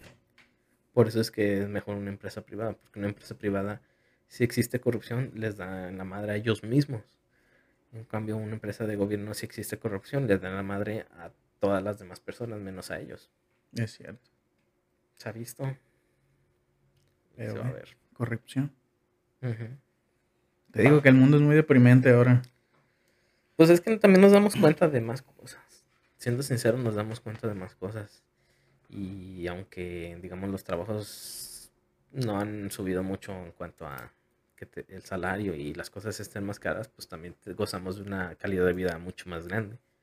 Tenemos Netflix, tenemos música, tenemos un montón de dispositivos que los cambiamos cada dos años. Tenemos un montón de facilidades que antes no existían. Ese es el costo de ya no tener propiedad privada. A la madre. Pero sí. Pues sí, ya nos tocaron terrenos de 20 mil pesos. Pues tal vez sí nos toquen, pero están como a nuestros papás que les tocaban lejos, güey. O sea, donde todavía ni, si- si- ni siquiera existe la ciudad, o sea, ni siquiera tiene drenaje, ni siquiera tiene luz. Es el pedo. ¿Para qué quieres un terreno allá donde no hay drenaje? y Pues lo mismo, lo han de haber dicho alguien de nuestros papás lo mismo, pero a nosotros nos gusta aquí más cerca, ¿no? Bueno, sí. También queremos un departamento en el centro No, sí, de 60 por 40. A la madre. Te estás yendo al centro estos días y cómo me, me he fijado de que hay un montón de, de estacionamientos ahí en el centro, o sea, casi casi cada cuadra Cada cuadra. tiene su propio estacionamiento enorme adentro. Yo siempre, me- yo me he preguntado por qué Tepic no, no se desarrolla en cuanto a la parte inmobiliaria en la parte del centro. Si tiene tantos espacios vacíos, con espacios muy grandes, ¿por qué no se desarrolla? O me sigo preguntando eso. Ahí sí no sabría decirte el por qué ese no es desarrollo. Supongo que no hay realmente una visión de inversión para Tepic. Un interés. Un interés de inversión. Pero también, pues, ¿quién invertiría? O más bien, ¿para qué invertiría? ¿Qué pondrías aquí que dé más dinero del que te costaría hacer? O que recuperaras la inversión en menos de 10 años. De 5. ¿Yo? Sí. Sencillo. Este, yo construiría algunos edificios con oficinas para trabajos a teledistancia. Porque tú sabes que no es lo mismo trabajar desde tu casa donde tienes un montón de, como, ajá, de distracciones, de comodidades, que trabajar desde una oficina donde te puedes concentrar. Es como estudiar en una biblioteca, estudiar en un parque. Aunque el parque está más chido y al cero hay un montón de distracciones y por eso prefieres ir a una biblioteca en un lugar silencioso a estudiar. Eso. Entonces yo convendría, si fuera una empresa de este tipo, de construir aquí en Tepic, en el centro, en unos edificios con algunos buenos estacionamientos, este, unas 3, 4 pisos hacia arriba, y poner oficinas para comunicación a teledistancia, donde aquí prácticamente cuesta la tercera, la cuarta parte que en Guadalajara, que en otra ciudad. Y literalmente lo único que necesitas es internet. Y aquí tenemos una central de datos, la de Telmex. Sí. Entonces puedes contratar un internet muy rápido, de hasta hay como dos o tres compañías que te lo pueden proporcionar con fibra óptica pesada. eh, construir, digamos, al costo prácticamente y tener eh, terrenos muy baratos, muy céntricos como para hacer eso. Yo haría eso, pero pues yo. Hay como mucha gente que, la, que no se le ha ocurrido hacer eso. Supongo que sería más difícil llenarlo con mano de obra, ¿no? Mano de obra, hay un friego aquí, hay un montón de mano de obra calificada. ¿Cuánto se le gente- paga a un telefonista? No, por a distancia? Andan como creo que en 6 mil pesos más o menos en promedio. A la madre, es bien poquito. Pero para aquí es aquí está más o menos bien el, el costo. ¿Cuánto crees que cuesta mantener un hogar aquí? ¿Ok? Mantener un hogar aquí. Un de- Imagínate que vives solo. ¿Cuánto te sale la renta, la comida y pues el entretenimiento? Mm, la verdad es que estoy un poquillo despegado, pero más o menos yo pienso que eso sería el costo como mínimo para, para hacerlo bien. ¿Seis mil pesos? Digo, una renta decente, sin irte a la cantera, unos cuatro. Ujú. Y ya te quedan dos mil para lo demás. Pues Guadalajara más o menos es más, poquito más que eso, mucho más. Que eso en un lugar decente sin tampoco ir a un buen lugar. más o menos como unos 4 mil, 6 mil pesos al mes. No madre, se me hace poquito. Pero hay de todo.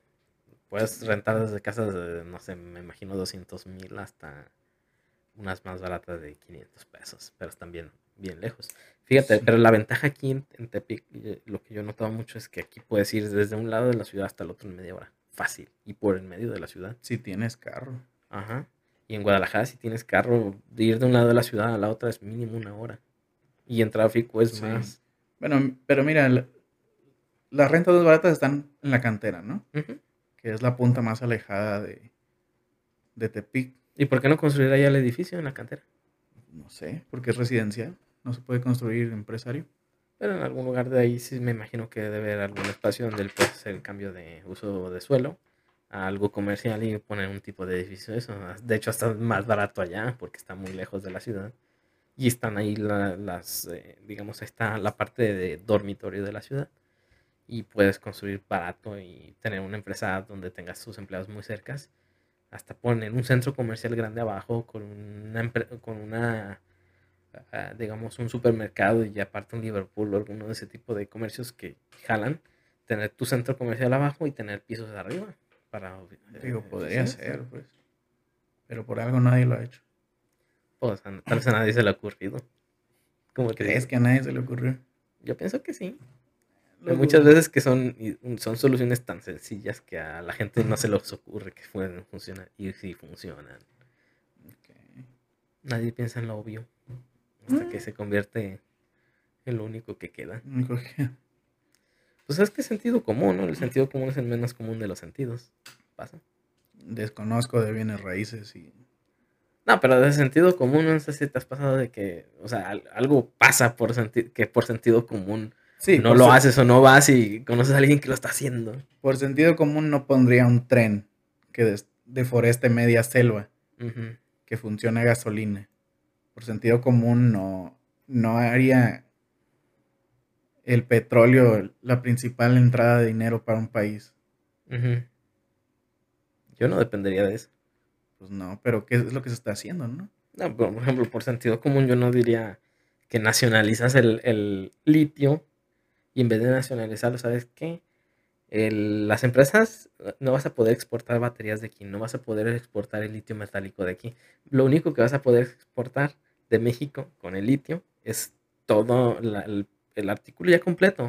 O sea, de México se puede, ¿quieren el litio? Ok, se los regalo, pero aquí me van a poner las armadoras automotrices, aquí me van a poner las fábricas de, de baterías, aquí me van a poner X, aquí me van a poner las armadoras de celulares, aquí me van a poner las fábricas de todo. Y lo único que se puede exportar es el producto, producto terminado para el usuario. Pero no sé por qué no se les ocurrió hacer eso. O sea, es como te digo, para mí es Pues no sé. algo Dudo lógico. que sea por ambiente. Probablemente son intereses. Pero pues pudieron haber dicho eso. O sea, se, se regala el Sí, litio, pero me pones toda la, la cadena de producción aquí en México y tienes que contratar al 80% de la plantilla aquí en México y el 50% de los directivos tienen que ser mexicanos. No, no. Porque es lo que pasa. O sea, el 80% de una plantilla de una empresa es trabajadores. Ujú. Y normalmente los trabajadores de aquí de México, o sea, se- nada más se, se que- perdón, el 80% de los mexicanos que trabajan en, en las empresas y el otro 20% que son extranjeros, el 80% son solamente trabajadores y el 20% extranjeros son directivos. Entonces, hubiera podido poner ese candado y usar el litio como para traer toda la inversión de toda la cadena de producción y ponerla aquí en México. O sea, no sé por qué no se les ocurrió hacer eso. Probablemente choque de intereses. Alguien quiere el dinero que toda la inversión. Política. Política. a alguien que no sabe ni siquiera dónde está el litio en la tabla periódica. Ni siquiera sabe dónde está la tabla periódica, lo más seguro. Sí, no- que es la tabla nunca está el más preparado hasta arriba, sino el más popular, Y al que le deben más favores. el que le den más favor. Pero bueno, Pero, pasó. ¿Algún otro tema? no sé, a ver, es viernes de ahorcar rucas. ah, azúcar, pobrecita.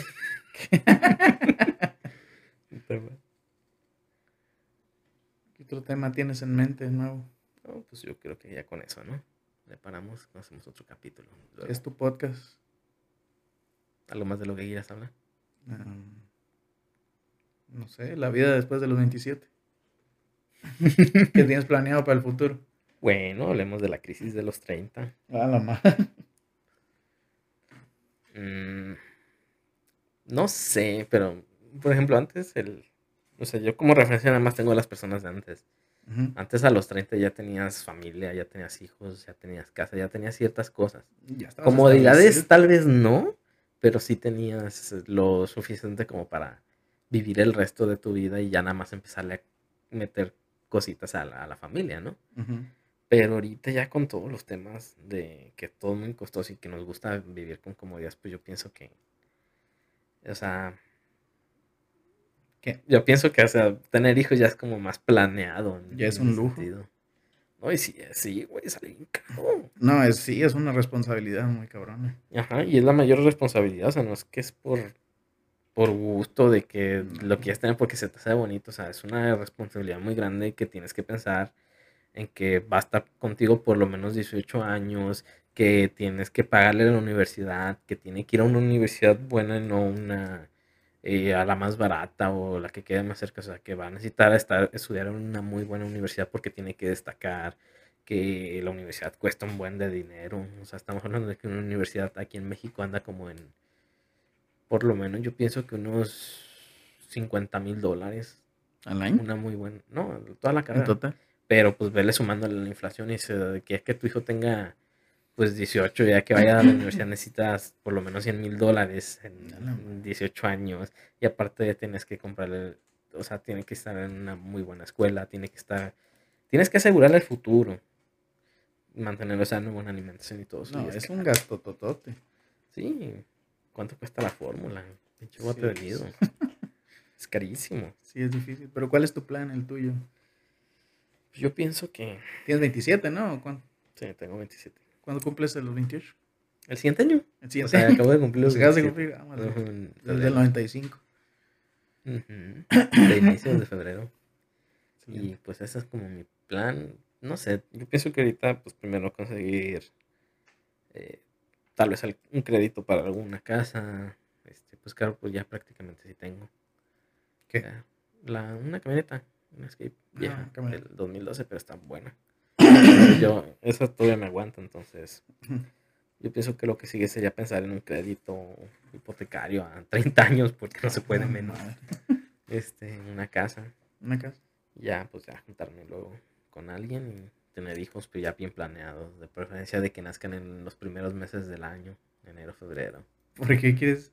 Es conveniente, de hecho, fíjate, hay un, no me acuerdo cómo se llama el documental de Netflix, pero habla de eso, ¿no? Dice, eh, cuando haces un estudio, no, no es de Netflix, es de Veritasium, desde un youtuber. Ok. Entonces, este youtuber habla de que, por ejemplo, cuando hace un análisis de todos los, este, todas las personas este, que pertenecen a una liga, a un, este, a un equipo deportivo, haces el análisis y la mayoría de los, de los jugadores nacen en la primeras, las primeras partes del año. Y cuando haces un análisis de los más grandes jugadores, casi la mayoría de los más grandes jugadores, los más importantes, los que han logrado cosas muy grandes, este, nacen también en, las en los primeros meses del año. Esto tal vez no suena mucho a, suerte. Pero, o sea, normalmente es, dicen, no, pues es que es por trabajo duro por mucho empeño. Pero tiene algo que ver la suerte porque si naces en los primeros meses del año, este, tú cuando entras a la escuela ya estás más grande, tienes como unos seis meses más de, de edad que la mayoría de tus compañeros. Eres más grande, físicamente eres también más fuerte, obviamente tu cerebro se desarrolló seis meses antes que los de tus compañeros, o sea que tienes una ventaja también, un poco ventaja intelectual. Llegas más crecido a la escuela. Entonces, a tu comparación de tus compañeros de tu misma edad, al inicio de tu vida, pues eres más alto, más fuerte, más técnicamente más inteligente, tu cerebro está más desarrollado, entras más rápido a la pubertad, sales más rápido de la pubertad a comparación de los compañeros que vas a tener en la escuela, entonces, digamos, llegas como más preparado a, eh, iniciar la vida, porque nosotros pues, prácticamente la vida es cuando terminamos la escuela, no cuando nacemos. entonces, eso le da como una ventaja. Yo pienso que también por eso sería, a mi gusto, bueno que mi hijo eh, naciera en los primeros meses del año y tratar de que entraran, no como ahorita, que tratan de que el hijo luego, luego entre a la escuela, sino que tal vez entre un poquito más tarde para que llegue más grande y más desarrollado y mejor, ah, tenga una, una ventaja física mejor que las de sus compañeros. Ese es como mi pensar de por qué quiero que sea más o menos en los primeros meses del año. Pues también tendría que ver la genética, ¿no? Sí, tiene que ver mucho también la genética, pero o sea, si les das un desarrollo, es una, es, digamos, entra tu hijo un año más tarde que sus compañeros en la escuela, tu hijo tiene un año más de desarrollo, tiene un año más de experiencia, tiene un año más de crecer que tus compañeros y es más maduro, es un año más maduro. Entonces, esa es la ventaja que tiene alguien que entra más tarde a la escuela que sus, a sus compañeros respectivamente. Nunca lo había pensado. También depende cómo se trate, cómo se desarrolla el niño en el año y eso. Sí, pero estamos hablando de que si haces eso, o sea, si lo tienes como yo, estás porque lo estás planeando, pues, o sea, le estás planeando dar cierta educación, o más, pues, o sea, es alguien planeando, no alguien de que se te rompe cuando no lo usaste, ¿no? alguien del, como le decían a un compañero, o sea, la, que le decían que fue pues el, el que no, no se esperaba. Pasó. Pasó. Le pasó. Ah, por esa gente, güey. He visto más vidas arruinadas por un niño mal planeado que. ¿Qué te cuesta comprar condones? ¿Cuánto cuestan? Como 100 pesos la de tres, ¿no? O sea, como para que entiendan, como 5 dólares cuesta la carterita de tres. o sea, no los venden en el Oxxo, güey, esas fregaderas en una farmacia. Hay una cada tres cuadras, sin exagerar, hay una como cada cinco cuadras. Tres sí, te lo regalan en el seguro. Te lo regalan en el seguro y te regalan, no sé, bueno, unos 20, 30, no sé, hasta la caja, no sé cuántos traiga. Pues sí, pero tiene más que ver la educación sexual que reciben que la facilidad para conseguir los métodos. Pues sí. sí. También hay gente pobre que tiene que escoger entre un condón y comer, ¿eh? Sí, pero si son gratis, o sea, ¿cuál es tu excusa? ¿Que te quedas lejos? Güey, te regalan un chingo. Te regalan como, no sé, 30, ponle. Y vas una vez cada mes, pienso yo. Cabrón, pues nomás coges una vez al día, güey. Pues cuánto es lo normal. Depende de, la pareja. Ahí está, pero pues una vez a la semana que vayas a, no sé, a un parque por ahí aprovechan, ¿no? O sea, o sea, si vas a usar muchos, pues le dices, oye, no tienes más porque la neta me los acabo en una semana. Ay, te, te los regalan, güey, hasta con gusto te los dan porque dices, por lo menos está planificando no, no querer embarazar a alguien, ¿no? Pasan.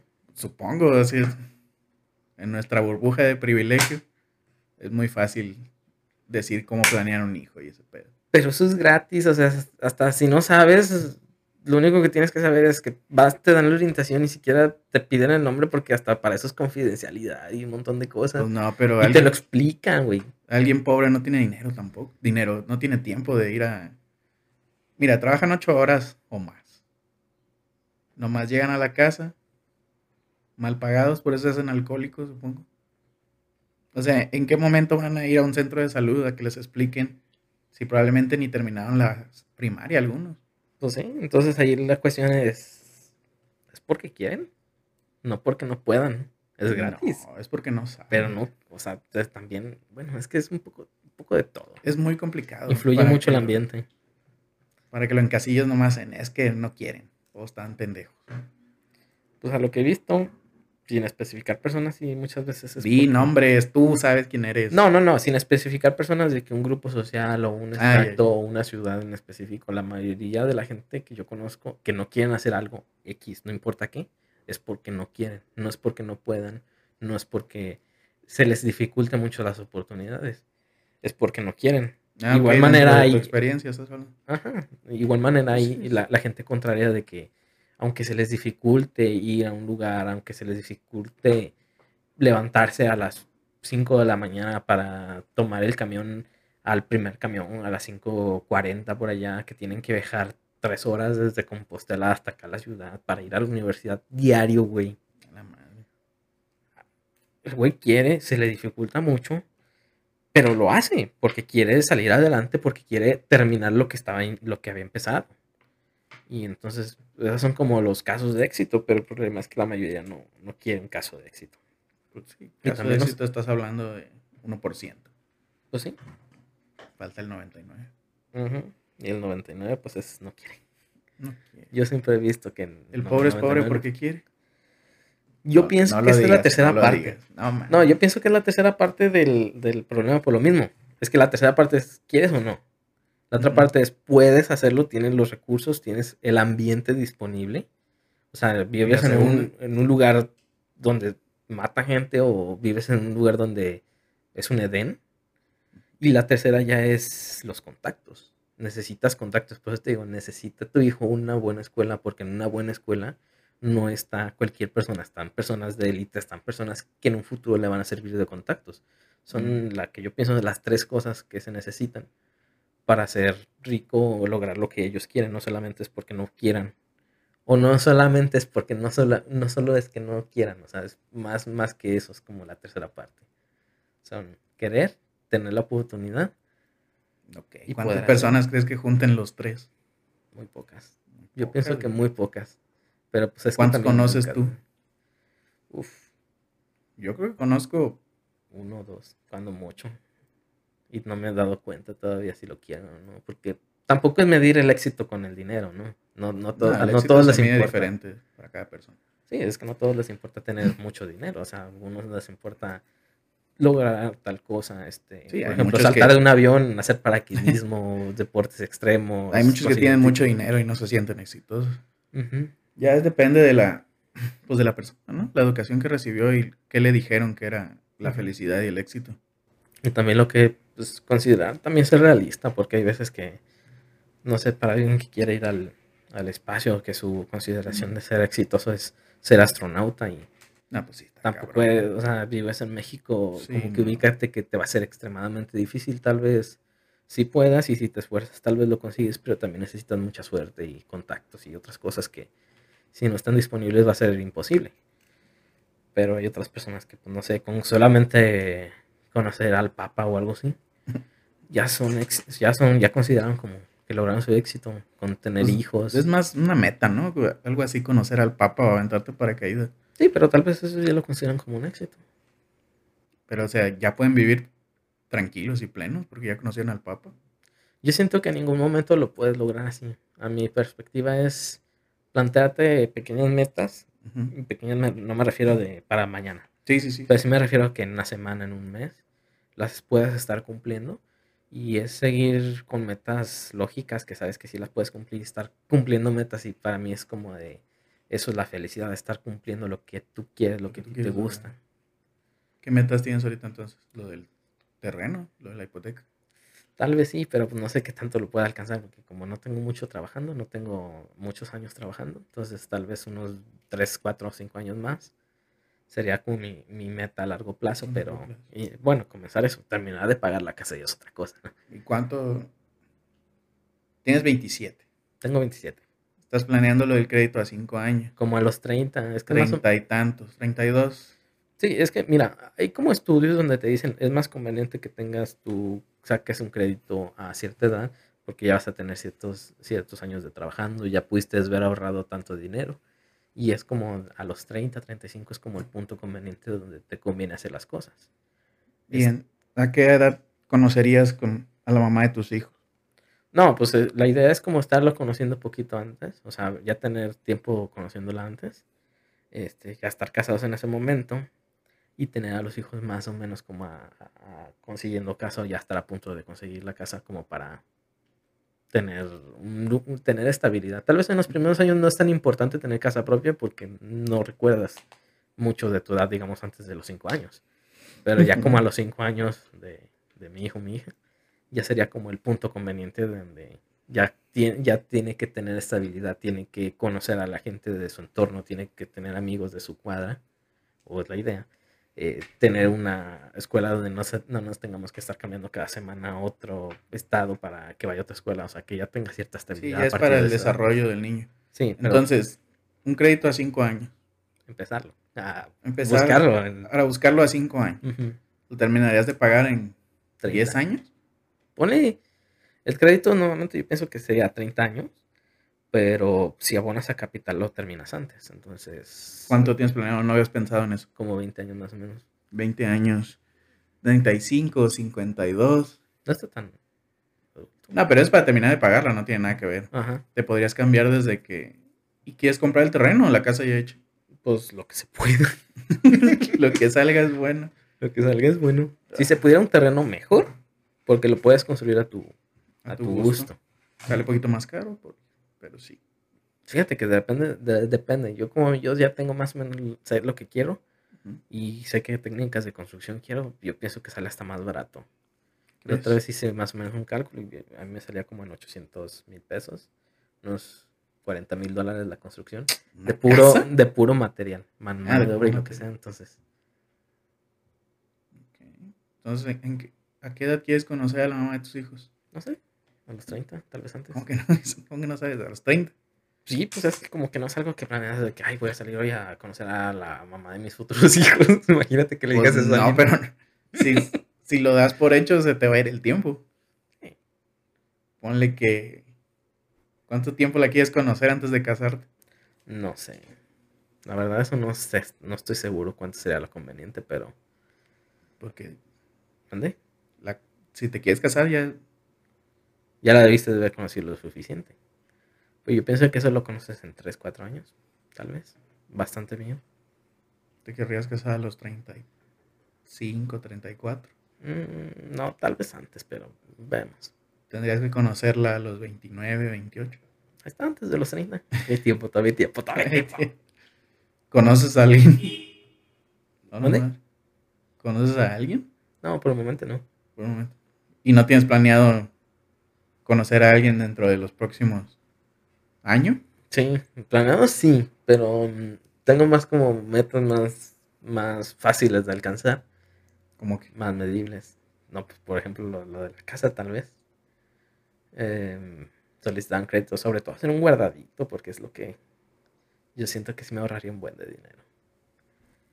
No sé, pero necesito primero estar bastante capacitado en, en el área, subir de puesto y esas cosas para ya teniendo cierta estabilidad poderme dar un lujo sin, te- sin tener el pendiente de... Pues si te quieres dar un lujo o comprar una casa, conviene mejor antes de casarte, ¿no? Mm, buen punto, entonces antes de casarme. Me puedo juntar con alguien, pero... Conviene más antes de simplemente tener una novia, porque Ah, tal vez. quieras o no es un gasto. Es un buen punto que no lo había considerado. ¿Ves? Por eso me estoy esperando No, que pues, es que te vi muy seguro, dije, algo sabe, tengo que sacarle la verdad. Ah, no. Resulta que no habías pensado en eso. Me había pasado, no me había pensado, pero bueno. Qué bueno que me dijiste. No, te estoy diciendo esto porque si tienes 27, tendrías que empezar a pensar qué quieres para el futuro. ¿Y tú A lo mejor me quieres? estoy adelantando. ¿Tú qué quieres para el futuro? Ya estás pensando hacer. Ahorita nada, güey. ¿Y cuál es tu meta a corto o mediano plazo? Corto, mediano plazo. El título ya lo conseguiste, ¿no? ¿O Ya. todavía por problemas de, de la pandemia? No, ya, ya ves que se reanudaron los trámites burocráticos el año pasado. Por fin ya hice todos los trámites, me lo dieron. Solo tengo que ir a recogerlo. Ahí está, pues recogerlos. Pues ahí está guardado, pero plazo. ya es nomás llegar y dar mi credencial y que me lo den. Supongo que el- el- la meta tal vez más inmediata sería eso, conseguir trabajo. en tu área de preferencia, ¿verdad? Es- me inclino más a conseguir un trabajo que me, que me pague bien, que sea en mi área, a que sea en mi área. Ah, bueno, entonces ahí están tus metas a corto y mediano plazo. Conseguir un trabajo. El trabajo que El trabajo. O decidir si a lo mejor ser empleado no es para mí. Es probarlo, tienes que probar. Tengo que probar. Ciertas cosas, las- no hay otra más que probarlas. Hay ciertas cosas que debes hacer. Pues, bueno, entonces yo creo que con esto ya ahora sí ya terminamos. Ahora sí, termina. ¿Alguna red social donde te puedan seguir? No, pero Ok, está bien. Entonces, pues muchas gracias por venir y nos vemos. ¿puedo decir el- la, la despedida? Sí, por mí adelante. Gente, ¿cuál cámara le abro? A la que quieras. Si les gustó el podcast, denle like, suscríbanse, síganos en nuestras redes. Pondrá el link en la descripción. Nos vemos luego. Adiós. Bye bye.